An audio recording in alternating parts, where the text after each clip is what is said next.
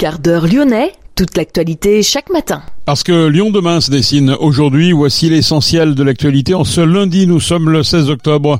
Le gouvernement a placé la France en alerte urgence attentat. Depuis l'attentat d'Arras, c'était la semaine dernière.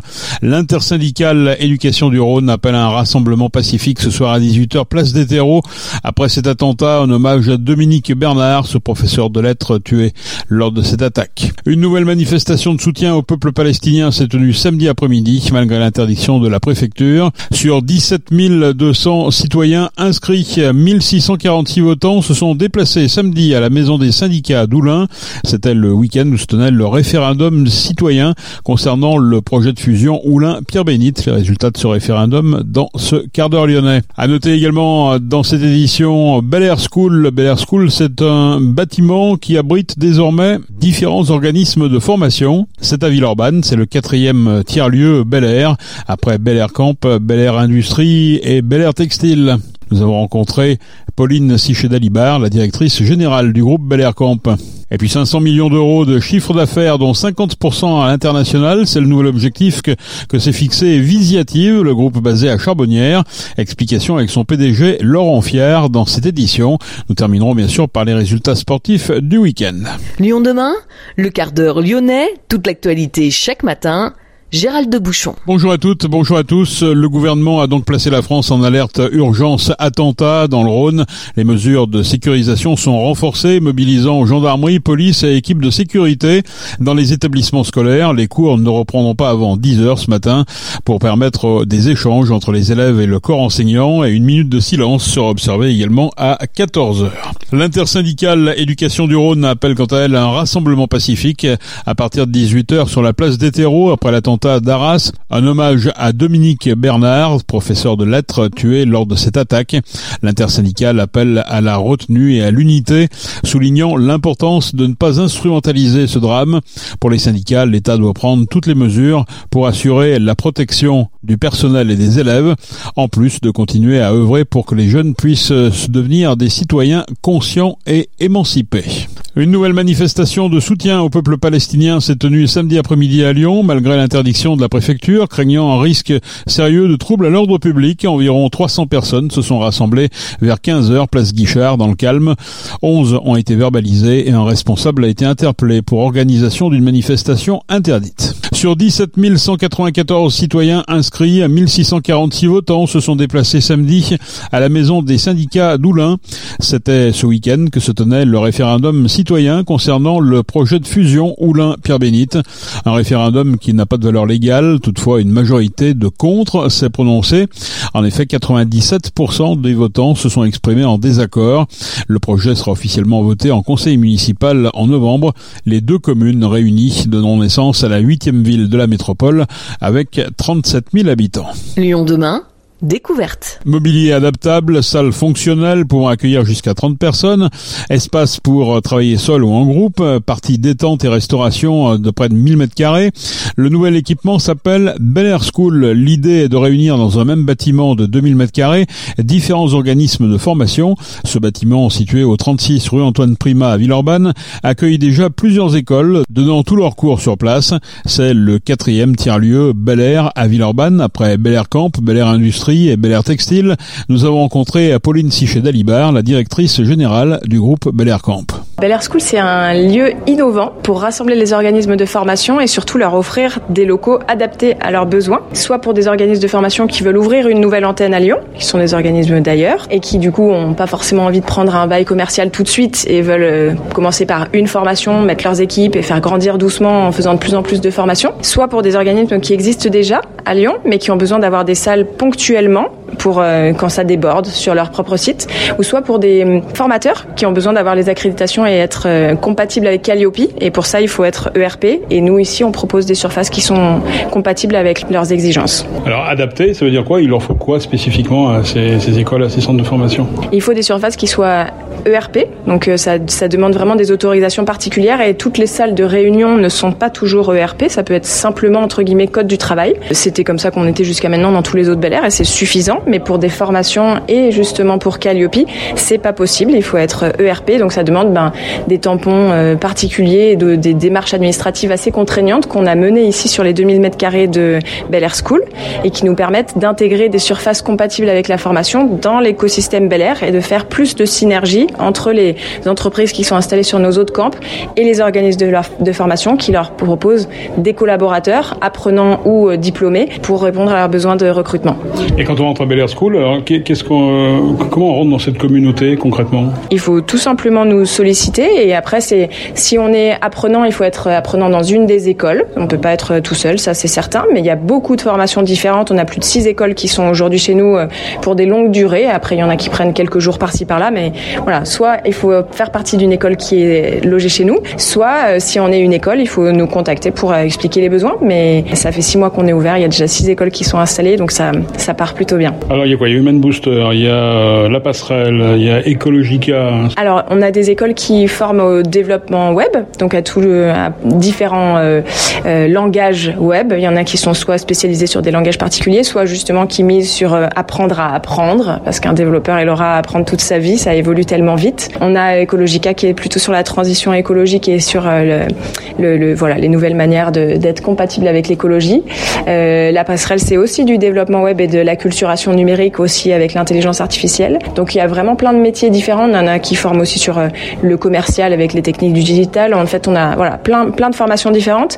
La seule contrainte qu'on a, c'est qu'ici on a que des salles de cours, des salles tertiaires. On a aussi des demandes avec des salles euh, plus techniques et ça, on, euh, on arrivera à le faire en tout cas sur textile où on travaille sur une surface aussi compatible ERP pour euh, intégrer des formations vraiment de, de qualification textile, travailler sur les métiers textiles avec des surfaces ici scolaires, disons, et là-bas pour travailler sur les machines et pouvoir répondre aux entreprises qui seront dans Bel Textile. Cet endroit-là, ici, près de la ZAC Grand Clément, c'est un endroit qui est stratégique pour les écoles? Oui, parce que très bien connecté est très bien desservi. Donc ça, c'est sûr que c'est hyper important pour nous. Aussi très proche de tous les autres bâtiments Bel Air. Et c'est très important pour un apprenant de se dire qu'il va pas sillonner Lyon euh, toutes les semaines quand il change euh, école-entreprise. Ça, c'est très important. Donc en fait, euh, on est très bien desservi. On est au cœur d'une ville qui accueille très bien les étudiants, il faut le dire. C'est abordable pour se loger. Et on est juste à côté de son entreprise potentiellement. Donc c'était important pour nous. Pauline Sichek d'Alibar, la directrice générale du groupe Bel Air Camp, le réseau local de tiers-lieux Bel Air poursuit donc son extension avec l'installation de Bel Air Textile dans un nouveau bâtiment en cours de construction. Objectif là, développer et promouvoir des entreprises de la filière textile. Le bâtiment pourra accueillir début 2024 une centaine d'entreprises du secteur sur près de 3000 mètres carrés, juste à côté de Bel Air Industrie. 500 millions d'euros de chiffre d'affaires, dont 50% à l'international, c'est le nouvel objectif que s'est fixé Visiative, un groupe basé à Charbonnières, spécialisé dans l'édition et l'intégration de logiciels collaboratifs dédiés à la transformation numérique des entreprises. Le nouveau plan stratégique de Visiative s'appelle Shift 5. Il est établi pour la période 2024-2028. Laurent Fiard, son PDG, estime que le besoin de transformation des entreprises n'a sans doute jamais été aussi important et impérieux. Compétitivité et besoin d'innovation accrue, accélération de la révolution digitale, urgence climatique et environnementale, cybersécurité, intelligence artificielle, tous ces sujets vont accélérer, selon lui, la transformation des PME et des ETI. Les explications de Laurent Fier que nous avons rencontré. L'initiative est une entreprise euh, ancrée sur son territoire en Auvergne-Rhône-Alpes où on accompagne euh, la transformation euh, digitale, donc on équipe nos clients d'outils informatiques et on les accompagne euh, dans l'innovation. Nous sommes maintenant 1500 euh, personnes et nous sommes implantés dans 15 pays. Avec de gros objectifs pour 2028, vous présentez un nouveau plan de développement. Euh, c'est quoi les chiffres clés? Le plan est ambitieux, il est à la fois ambitieux et transformant et nos chiffres clés, c'est de doubler notre chiffre d'affaires pour atteindre le demi-milliard en 2028. Alors on arrive à ça avec donc un associé à l'origine, donc on a créé le groupe il y a maintenant plus de 35 ans et puis on a appris à grandir et à faire euh, évoluer notre entreprise avec une très grande fierté, en s'occupant bien évidemment de nos clients et de leurs besoins, donc ce qui nous permet aujourd'hui de les accompagner dans leur transformation digitale et leur innovation, et puis en rassemblant euh, des entreprises qui nous ont rejoints, une, plus d'une vingtaine, et en consolidant un groupe euh, qui est maintenant international et qui veut s'exprimer sur la compétition mondiale. En 2023 et dans la perspective de 2028, c'est quoi les enjeux de la transformation numérique? Parce qu'au début, on y avait pas ce que c'était. Hein. C'était la connexion à Internet, c'était acheter un ordinateur. Aujourd'hui, tout le monde a ça. C'est quoi aujourd'hui les enjeux? Les enjeux sont extrêmement profonds. Hein. J'ai l'habitude de, de, dire que le digital n'est pas une stratégie à côté de la stratégie, que le digital est au service de la stratégie d'une entreprise, donc des chefs d'entreprise, et bien sûr pour améliorer leur compétitivité et leur croissance. Donc nous, on s'occupe principalement d'améliorer les processus, de fournir des solutions métiers qui vont permettre de gagner en productivité et bien sûr de faire plus de business, donc plus de croissance, donc des outils qui permettent aux entreprises industrielles eh ben, de se moderniser. Un exemple concret. Exemple concret, en fait, on gère le cycle de vie d'un produit, de sa phase de conception. Donc je conçois mon produit en 3D avec des outils qui permettent de modéliser en 3D, ce qu'on appelle le jumeau numérique. Ce jumeau numérique va suivre en fait tout le cycle de vie, notamment euh, pour être fabriqué, ensuite pour être vendu, ensuite pour être euh, maintenu au sens après-vente du terme, et jusqu'au technicien de maintenance qui vient euh, le dépanner et qui aura accès directement au jumeau, numérique. On a l'impression que les entreprises ont un certain nombre de logiciels, mais que tous ces logiciels ne sont pas forcément connectés entre eux. Est-ce que vous contribuez justement à ce que les données soient... Alors, on est au cœur de la stratégie visiative, hein, c'est de simplifier cette dynamique d'interopérabilité entre les données et de faire en sorte que toutes ces solutions qui sont déployées dans les entreprises bah, communiquent mieux entre elles. Donc ce qu'on appelle l'entreprise plateforme, c'est-à-dire une entreprise qui est capable d'avoir euh, une plateforme au service de ses collaborateurs et, de ses clients avec tous les outils logiciels qui vont permettre d'améliorer cette productivité et euh, d'aller chercher de la croissance. Comment on gère euh, le RH quand on se développe comme ça Quelles procédures vous avez mis en place? Donc j'ai noté l'académie, la, la Visitive Academy, c'est quoi par exemple? Oui, on veut être une entreprise apprenante, donc apprenante aussi bien bah, par nos clients et pour nos clients que nos collaborateurs. Donc on a mis en place 300 euh, cursus de formation pour accompagner la compétence de nos collaborateurs. Donc on est très fiers de ça, on le fait au niveau international et on a en perspective d'ouvrir cette académie visiative pour aller chercher euh, justement les enjeux de l'industrie du futur à l'ensemble de nos clients. Donc pour former aussi bien des dirigeants d'entreprise que des personnes qui accompagnent la transformation et bien sûr euh, les utilisateurs des nouveaux outils pour améliorer justement la productivité. Une sorte de Netflix des formations, c'est ça?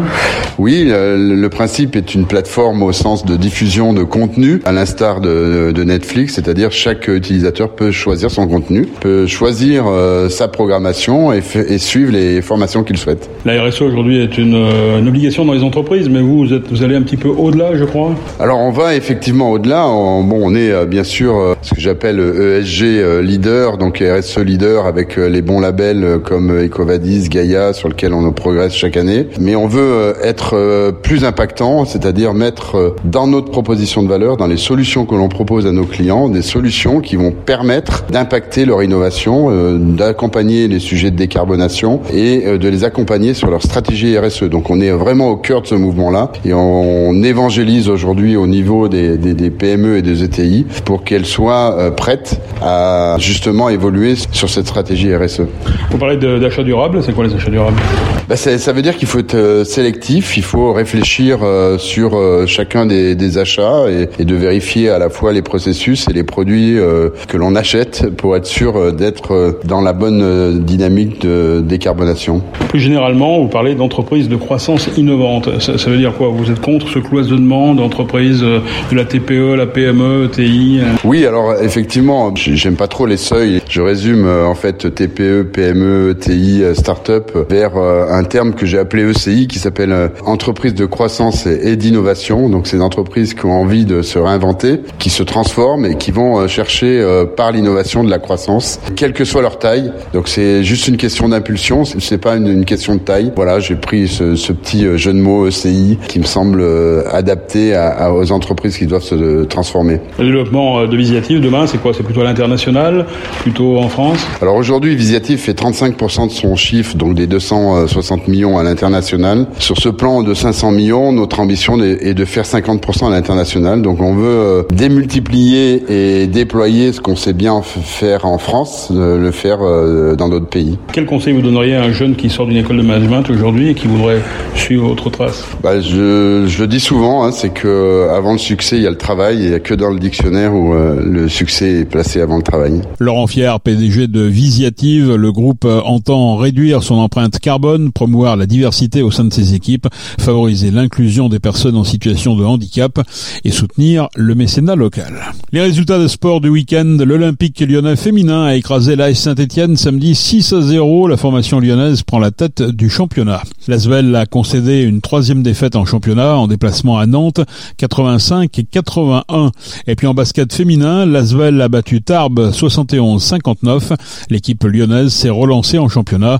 Prochain rendez-vous mercredi à Villeurbanne face à Valence en Euroleague. Ce sera à 20h à l'Astrobal. Merci d'avoir suivi ce quart d'heure lyonnais. On se retrouve naturellement demain pour la prochaine édition.